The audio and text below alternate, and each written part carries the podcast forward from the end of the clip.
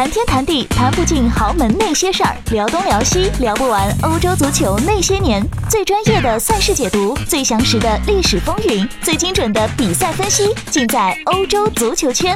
马上搜索微信公众“欧洲足球圈”，收看收听更多精彩内容。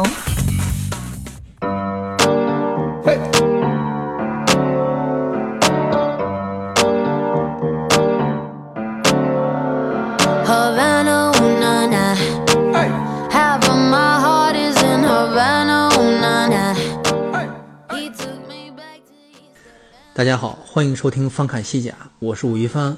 很多朋友想问，咱们这节目还做不做了啊？有十天没有更新了，呃，怎么说呢？呃，因为之前几期节目已经跟大家说过这个事情了，就是西甲啊，包括常规的欧战啊，常规赛季结束之后，呃，咱们这个话题一下就减少了啊。很朋友可能会说，你可以说说 U20 世界杯啊，说说女足啊，说说这个转会。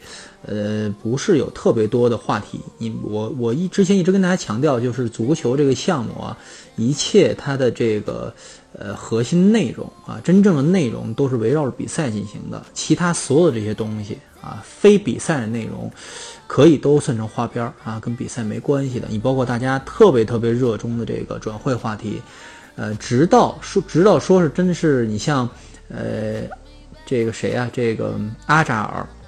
已经确认加盟皇马，咱们可以聊一下他啊，否则大家在之前东猜西猜，你像格列兹曼加入，呃，加盟巴萨以后，这阵型该怎么排？具体到这种，很多咱们的球迷朋友在群里啊，或者在自己的这个小范围讨论，哎呀，特别热衷于讨论这个，但实际上。你说这个球员如果没转回来，你之前那些白功夫不都是瞎掰吗？不都是瞎瞎说吗？跟编小编小说似的。对于我来说，我没有特别多的精力来做这些事情啊，这进行一些大胆的猜想，因为有很多特别实际的事情，呃，要啊要我我是做这行的嘛，是吧？比如举个例子啊，莱加内斯啊，这刚刚签了一个前锋，这人叫胡安穆尼奥斯，这个球这个球员在怎么讲呢？就是在下赛季。呃，踢出彩儿之前，可能不会有人注意到他啊，这就是一般球迷，一般咱们中国球迷，呃，对这个西甲呀，对整个这个局面的这么一个看法。但是这个球员一旦转会啊，已经官宣了嘛，转会到莱加内斯，我就对这个事情实际有看法了。为什么呢？霍穆尼奥斯是塞维利亚的青训球员啊，这个球员有很多要点，比如说，呃，这个。他在塞维利亚，呃，这个在踢一队几场比赛，给我印象如何啊？包括这这个赛季在西乙，以及这个球员叫什么名字啊？叫胡安穆尼奥斯。穆尼奥斯，他父亲和母亲是一样的，这都是一些非常有趣的看点。但是，一般人是不会在意这些东西的。就是大家可能认为这些不重要的事情啊，这占用了我的时间。实际上，怎么说呢？咱们就是要全面的了解一个联赛，全面的了解一项运动。啊，那不能光盯着那几支球队啊，大家所谓的精英内容来看，是吧？传达给大家的，就是输送给大家的这些主要的部分，肯定是这些精英球队。但是问题是。呃，你它不是在一个架空的这么一个世界，是吧？它是在一个实实在在的世界，它周围的这些配角也是真实活着的。所以，呃，我的工作就是，呃，基本上就是对于把整个联赛啊比较完整的呈现给大家啊，在就是尤其是的一些比赛直播看不到的内容。所以，呃，大家关心的一些，比如说转会的东西啊，我我我不太参与讨论。比如现在又有新的说法，就是格雷兹曼。呃，说肯定他自己知道已经有下家了，然后法国媒体说已经跟巴黎啊说好了，这个不是跟之前，呃，这个业内专家爆出来说跟呃巴萨已经预签合同这个事情不是背道而驰嘛？所以这个事情就是说这段时间大家都想办想尽办法把这个事情炒作出来。你说这格列斯曼，你你是一个内马尔已经都占了多少头条了？所以过些日子可能美洲杯开始，大家可以聊一下美洲杯的历史，因为毕竟之前还写过一本。呃，写过一本相关的一个主题的一个小画册啊，所以，呃，咱们回头聊聊美洲杯的话题。但是今天说一下什么呢？我就说一下为什么这最近这些天没录节目啊。有一个主要原因，就是刚刚跟大家说了，就是内容上啊有一些空空白留白。另外一个原因就是我最近实在是太忙了，实在是没想到。呃，我原以为自己这个在这个。呃，联常规联赛结束以后就可以休息了啊，至少可以休一段时间。确实休息一两天，但是后来，呃，给自己安排了一些事儿，比如说一个月前我看好了，就是说这一场啊，我我现在在马德里啊，就是来看西班牙对瑞典这场，呃，这个欧预赛啊，这个呃。之前也跟大家说了，路易斯里克这个没有这个继续有他家庭问题这个事情，其实已经比较严重了。就是说，至今是什么事儿，大家仍仍然不知道。但是呢，呃，这两场比赛啊，这已经时隔两个月时两个多月时间，他依然没有出现在这个啊应该出现的岗位上，所以还是有比较大的问题啊。接下来就看他能不能解决、克服在这个夏天克服自己的这个问题，还是西班牙足协。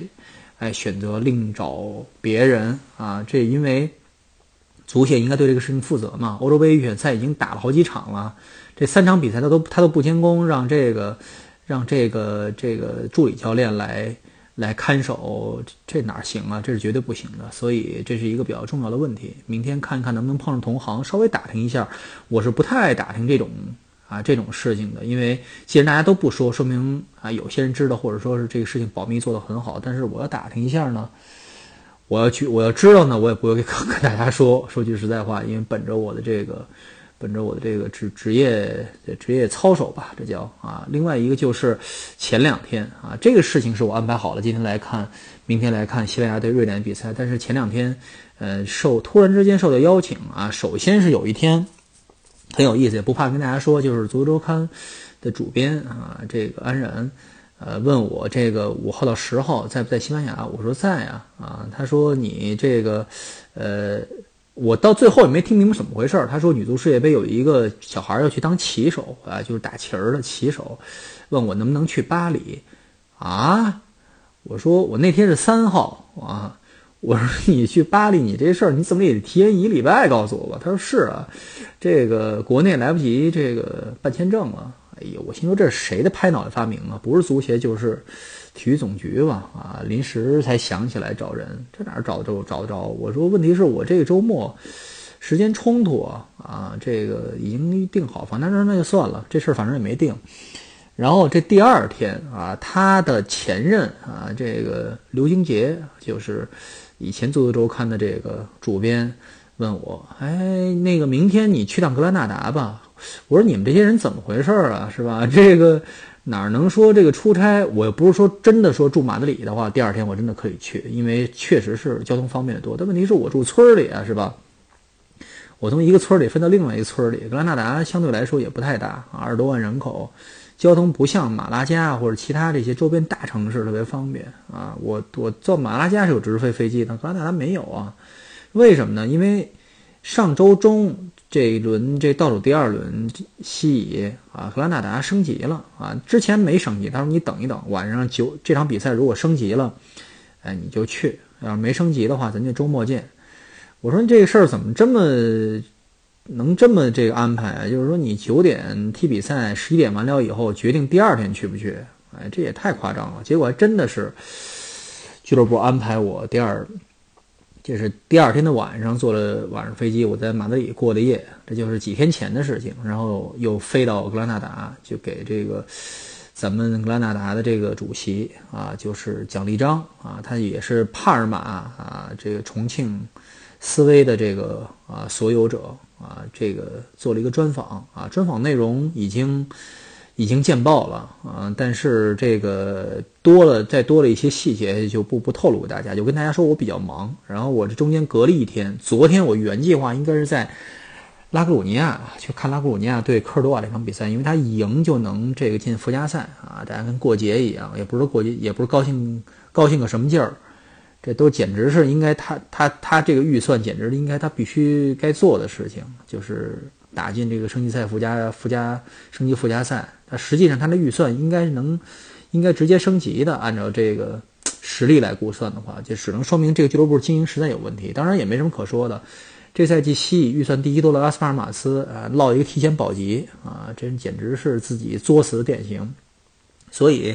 就最近这些天啊，忙成这样，然后我这个，呃，周二我就就是后天我就啊，其实明天，对大家来大家来说，明天我就返回家里了，但是也没闲工夫。为什么呢？美洲杯要开始了，要写一些前瞻性的东西，然后呢，还有这个，呃，还有这个什么，呃，我过些日子可能还会去参加一些别的当地的一些足球活动。所以说，这夏天到呃这个博尔哈伊莱西亚斯啊，就是西班牙人那个前吴磊的队友啊，他在他在就是圣地亚哥他自己家乡城市要办一个夏令营，我想去观摩一下啊。到这件事情结束之前，我之之后我不知道会有什么安排，但是之前是。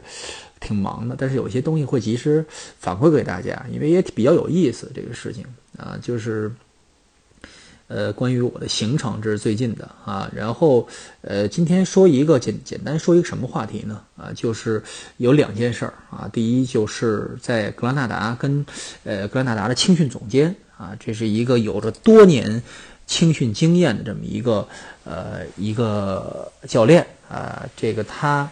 因为格兰纳达这赛季的 B 队成绩其实还挺好的啊，就是在这个呃西乙二级这个西乙 B 啊取得了保级，然后呃还在这个他的这个青年队啊也是在呃青年的。啊，国国家杯赛里头啊，也是打进了决赛啊，这是让他非常自豪的一件事情。这个人非常有经验啊，在贝蒂斯，呃，之前在毕尔巴鄂都待过啊，当过青训总监。然后他手里有很多球员都是他手里培养，比如塞瓦略斯，都是在他的这个，哎，包括之前在这个哪儿，在毕尔巴鄂也有一些非常，呃，棒的球员，都是在他的这个工作期间培养出来的，呃。有一个非常核心的问题，因为我们聊了聊，有非常核心的问题想提给他，就是因为现在中国请了很多很多西班牙教练去啊，这个教小孩儿，因为各地啊都教育局、体育局都花钱呃来这个教小孩儿，请了很多的西班牙教练，但是现在正面评价有，负面评价也有，包括之前足协呃，包括教育部门要求清退一批就是混饭吃的在这儿啊，其实没有什么资质的，我当时就是很。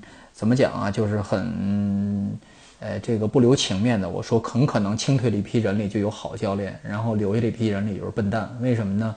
就是中国是一个非常讲人情的社会啊，经常是，比如说这个教练大家也都觉得挺好的，哎，女朋友是中国人，当地人啊，经常是这种情况。因为我知道有这种情况啊。然而你这个有一些因为沟通问题啊，实际上有能力啊，但是沟通问题就被当成混饭吃，就给清退了。呃，这是一个识人的问题，为什么呢？因为，呃，你聘请，呃，外籍教练来中来教小孩来带青训队，呃，这个聘请或者是呃来找，通过中介也好，通过人介绍也好，这些人的资质其实就是挺可疑的。说句实在话，所以你没法保证，啊，保证这些人能够在。中国有好有好的工作成绩，这是一方面，这是最基本的。另外一方面是什么呀？西班牙固然有很多人有，比如说欧足联的 A 级证书，这个是比较高级的了啊。P 级不敢奢望，因为 P 级已经带职业队了嘛。就是 A 级证书的人其实很多，呃，但是呢，就这批人里头有能带青年队，就有能带少年队的，就是小孩儿的，有不能带的。为什么呢？他没有专门学过，没有专门，因为有一些青训教练理论上讲。跟这个呃，这个成年队教练不是同一个工作啊，就是说，你看有一些带 B 队的教练能上来带 A 队，就是带二队的教练能上来带一队，原因在于二队实际上也是。很多球队的二队其实也是一个半成年队，中间有很多很多成熟球员，这是二十五六岁的，这些人都，哎，已经有非常成熟技战术的这个理念了啊，不用再教。比如一些提倡二队球员，也不会再说十六七岁都不太会是，这一般都是十九岁以上的，因为十九岁以下球员还在踢，还在这个还可以在这个虎维尼拉呢，可以在这个，呃，青年队呢。啊，可以不用在这个 B 队梯队，所以就是你带过成年队跟带这个青年队跟带小孩儿是完全两个概念啊。所以那天我看微博上已经有人发现这个问题了，就是中国请一批，呃，这个带成年队的教练啊，甭管有都有多么有，呃，有成绩的啊，呃，以很突出一点就是这个带现在在打土伦的这个国奥队啊，让谁来带？让这个。哎，这个希林克来带啊，这个国奥队其实算是国家 B 队吧，就是他这些球员。但是大家要知道一点，就是东亚人啊，日韩，呃，中国人，东亚人的这个足球在球球领域、运动运动领域普遍晚熟啊，这个跟体操啊、跟乒乓球正好相反。乒乓球可能十七八岁已经打出来了，但是足球很难啊。大家可以看到很多 U 二三的球员现在是派不上大用场了，就是说他在呃他在这个实战中需要相当的磨练，因为青年队时期呃得到的实战经验。不够嘛，所以在成年队时期就遇到一些困难。但是西方球员不一样，他从，呃，西班牙，尤其西班牙或者英国呀，或者意大利这些球员，德国这些球员，十三四岁开始打，就是比较正规的联赛了，可能不会打满九十分钟，但是对抗性啊，就是比赛的这种正规性是非常强了。所以有这种常规联赛的历练。这些球员不太啊，非常顺理成章的，十六七岁可以去打西二、西 B 联赛啊，去打呃这个西丙联赛啊，甚至更高级别。你看，毕尔巴鄂那穆尼亚因十六岁可以踢西甲了啊，完全就是没有任何障碍的情况下。所以，呃，这是一个就是呃足球足球系统上的一个一个不同点。所以，呃，你让一些带成年队的教练去带小孩儿是很难教出来的，因为。呃，成年队一的教练就西班牙这些一直在带一线队、带这些老爷们儿的这个球队的这个教练，他是不太会呃这个帮扶你的个人技术的啊，这是一个很大的问题。他的目的，他的这个请他的目的，他的自己能干的事情就是，呃，把一些呃技术上已经成熟、懂得怎么踢球、不用太交流、太沟通的情况下，把这个事情布置给你。他更多的是。把这支球队最大的一个潜能激发出来，以及让球队能够保持一个非常稳定的发挥啊，这是一个一队一线教练应该干的事情。但是一个青年队教练不是，他需要干嘛呀？啊，提拔一些啊，他需要发现、挖掘、提拔一些有潜力而且有这个哎有这个能力，当时已经已经已经是技术非常定型，或者是帮助一些哎技术上还有缺陷的球员继续成长。啊，这是一个青年队教练该干的事情，所以这两者之间这两项工作其实差得很远。就像一个幼师教幼儿的老师跟教小学老师看着没几岁，但是所要教内容差得远了去了。呃，小学老师、中初中老师、初中老师、中学老师跟大学老师，他都是老师，但是教的东西完全是不一样的，所以嗯，不能混为一谈。我们上高中的时候就曾经找了一个在人民大学啊，人民大学这是什么专业？党史专业吧。呃，就是教我们政治嘛，正好对口啊，但是完全教不好啊，就是这么一个问题。他当时就是上课，上完课以后把书本一合，下课走人，同学都直着急，为什么呢？上高三了，当时是上高三吧，上高二，你得划重点啊，你没划重点呢，你没划重点，我回去怎么复习啊？划什么重点？重点都在书里。这老师说，就这本书，翻来覆去看，还看不懂吗？嘿，是吧？就这个意思，就是完全不。不不是同一类工作，所以遇到很多类似的问题。所以这个问题我提给这个，提给这个呃格兰纳达的青训总监以后，他说确实是有这样的问题，就是说在西班牙这种东西是不不可能串的啊。你一个带成年队的一个教练不会让你送你去带青年队，一个东在带青年队的教练，除非你个人这工作志愿改变了啊，不愿意带小孩，想尝试带。也有这样的情况啊，比如说现在在莱万特的一个帕科帕科洛佩斯，他就是一直是东海岸各队的青青训总监，他都当过啊，带小孩儿多，但是现在带成年队看来也可以啊，有这种，因为你毕竟带成年队，呃，对你的这个职业发展是有好处的嘛。但是呢，中国现在面临这个情况，呃，其实最根本上想解决中国足球现在，呃，这个能力。不足，包括人才这个后继无人的这么一个问题，其其实上根子在哪儿啊？就是根子在，就是说你要技术上解决这个问题，根子在哪儿？就是教练啊，就是中国没有本土的好教练啊，这个教练实在太匮乏了。嗯，你让说句不好听的，贾秀全是吧，去当女足教练啊？之前李霄鹏。李霄鹏当然也是通过带带女足，也是积累一些经验啊。但是你说，其实带女足就带女足，其实带男足教练很难带女足的啊。这是么一个，也是这么一个一个跨维度的一个东西。你说贾耀全带女足就会有一些，你看你大家看的大男子主义是吧？啊，有一些这次新发布会也是出了一些不太愉快的事情。所以就有一个问题，就是中国其实缺教练，尤其是缺基层教练能带小孩的。所以这个问题该怎么解决啊？就是。理想化东西就是有一个教练学院啊，就是呃，教练其实是取证都是什么呀？啊，学习班啊，不像说是上大学有一系统的一个培训，因为各国都是一样。这儿你上上这个想当教练的话，也是学习班，也没有学院。但是对于中国这种需要系统培养的情况下，一个教练学院还是比较，呃，在能够供应啊，这个叫什么呀？啊，这个呃需求的啊，你你你说这个叫什么呀？我一个同学，初中同学。也是，他是首体大毕业的，跟我跟我说是足球专业毕业的啊，出来以后那也是教练嘛，但是完全两码子事，是吧？你那是叫什么呀？你那个足球教练，你不是说一个呃真正能带这个带队的教练，实际上是有点就是只只管踢球，组织帮小孩踢球的，学校里就是体育老师这种角色，跟现在的这个需要市场化、需要这个系统化的这种东西是完全不一样，而且我们不是要学。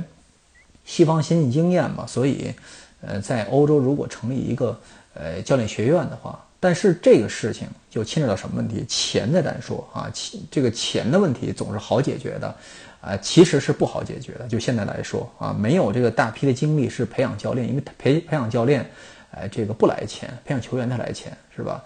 但是呢，就是咱们把这个钱先放到一边，说钱没问题，问题在哪儿啊？一是人力，二是时间。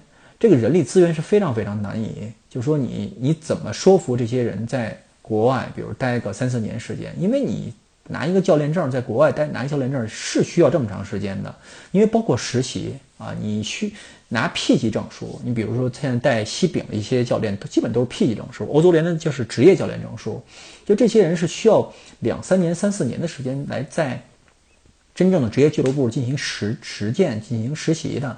就是怎么通过什么情况下进行实践实习啊？就是可能是参与他的这个教练组工作，有很多人都是当助理教练，或者是旁听啊，或者说是这这么长的时间是吧？有谁耽耽误起这个功夫啊？即便你是从二十多岁开始就是考这个证啊，就是实习下来也基本三十岁了啊，呃，你或者是从你的一些呃三十多岁要退役的球员开始想当教练开始，你看拿到证。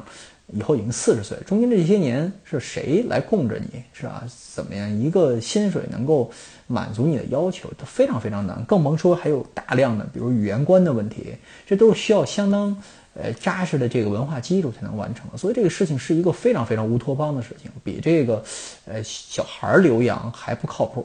但是呢，说到根子上，其实这是一个呃需要这个亟待解决的问题，就是说大家明确一点，就是我告诉大家。这是所有专业人士，就是内部人士的共识，就是中国其实缺的是好教练。你有好教练，一带好教练的球员，那就不是问题了。这是真的是这样，就是说你现在难以从地方能够提拔出好的球员，能供应更高层的这个这个，更能应付更高级别的赛事，主要就因为基层这个教练水平实在太差了，带不出好球员。所以这么一个最基本的问题摆在大家眼前啊，不能不承认。所以这是一个啊看起来很直接、很明确，但是又不好解决的技术性问题。我为什么会说突然之间说这件事情呢？因为前两天有一个新闻，这是作为咱们这哎这期节目的一个结尾，就是我看一个呃宁波当地的一个教育局在发一条新闻，说当地的一个小孩儿，这个小孩是一个普通中学生，呃被河床球探看中，呃这个带到。哎，这阿根廷去试训，而且去年啊年初啊，这个球探来，呃，这个听说啊，我给大家就是大概简简单说，这事儿不不太好说，因为就是去年年初一八年的年初一月份啊，这些这个有一批嗯这个啊河床的球探啊到这个呃宁波啊，听说当地有非常好的足球苗子。哎，所以看了一场两比两场比赛啊，找到了当地的这个什么宁波的这个什么足球总教练，看一场场比赛，从中发现了一个水平特别高的一个球员，当即就带到了阿根廷去试训了一年啊，有没有一年不知道，反正试训了几个月，然后前两天又过来啊，正式宣布啊，跟这个小孩儿签约。为什么拖到现在才签约呢？因为之前几个月小孩儿干嘛呀？参加一些什么省市比赛，我也不知道，反正。说已经决定的六月一日签约了，好，这是不是前两天的事情吗？我就，哎，这个哎，这不是手贱嘛，是吧？我觉得这个事情很离奇，为什么呢？因为这个事情是当地，哎，教育部门啊发的这么一个事情，而不是说通过任何说是足校。大家要知道一点，就是说中国，你要是想找水平比较高的球队，哎，这个球员，啊，你是在当地中学是找不到的啊，是肯定是要去当地的这个，呃，这叫什么呀？啊，这个。呃，这个比如说足球训练单位啊，比如说浙江绿城的这个青训啊，啊，或者是挂口的体校啊，类似这种，我不知道这种情况是不是你在当地中学生中间是很难找到，除非像什么呀，定点培养，三高是吧？人大附中啊，这是清华附这有可能啊，这是有可能，但是一般中学是很难的。呃，河床这个这个这个球探啊，还是听说当地有好苗子过去，然后呢，我就查了一下。呃，河床官网上肯定是没有，因为你很容易查一下，你搜一下这小孩的名字嘛，在西域网页上没有任何新闻啊。这个事情实际上，阿根廷如果有这么大俱乐部引进一个中国人，实际上挺抓眼球的，挺这个，呃，这个很好的一个炒作话题。但是实际上是没有任何相关的报道在当地媒体，呃，只有只能搜到啊一个什么呢？哎，咱们新华社，哎，新华社、新华网。呃，翻译了一篇英语，是根据这篇微博，这个微博就这当地体育局发这个这个这个通知，啊，发了这么一个通告啊，这翻译成一个新闻英文短则，一个新闻就发了，这是唯一能够找到的啊，这是新闻来源，所以，所以大家也都知道我是怎么想的啊，我这个我这个人是非常啊毒舌的，是吧？我觉得这事情十有八九，小孩儿带到西班阿根廷去试训，即便去试训。呃，也有可能是二道贩子，不太像是河床自己的这个青训球探，更像是跟他挂，最有很有更有可能是跟他挂口的一些，比如说经纪公司啊，想通通过这个来牟利。但是这小孩能不能进河床青训呢？再单说不知道，因为这是一个很大的问题啊。呃，更有可能是什么呢？啊，国际骗子嘛，是吧？所以就大家，呃，静观其变，看看这个事情该往什么样方向发展。所以大家都看到了，中国有很好的这么一个，呃，足球发展市场，有这么一个，哎，大家都知道中国球员能够升值啊，十倍百倍的升值，但是都盯着这块蛋糕，但是没有一个人是想为中国足球发展是是出点力的啊，这些人都是一些投机商人，所以大家要认清现实啊，并不是。呃，非常好的一个路径，并不是听到这类消息都是值得庆祝的，所以，哎，砥砺前行吧，这个就是，呃，踏实踏实埋头苦干吧，还是好。本期翻看西甲就到这里，谢谢大家，咱们下期再见。